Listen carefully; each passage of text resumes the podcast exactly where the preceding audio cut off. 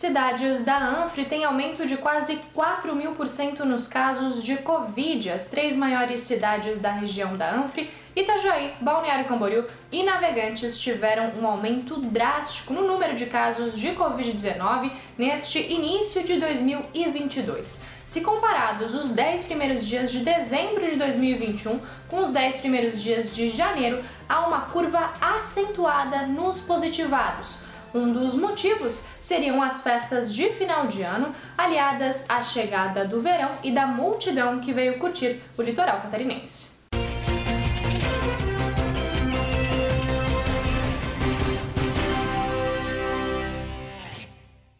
Senador vai a Brasília discutir veto a refis do Simples. O senador Jorginho Melo viajou para Brasília atrás de uma solução para o veto do presidente Jair Bolsonaro ao projeto de lei do HELP, de sua autoria, que garantia a renegociação de dívidas de empresas do Simples Nacional junto à União. Segundo Jorginho, a ideia é emitir uma portaria para adiar o prazo de regularização de débitos, dando tempo para derrubar o veto no Congresso. PM salva cachorro que foi deixado dentro de carro fechado. Um bulldog francês quase morreu dentro do carro do seu tutor em um estacionamento na Barra Sul, em Balneário Camboriú, na tarde dessa terça-feira. O animal foi esquecido por três horas dentro do veículo.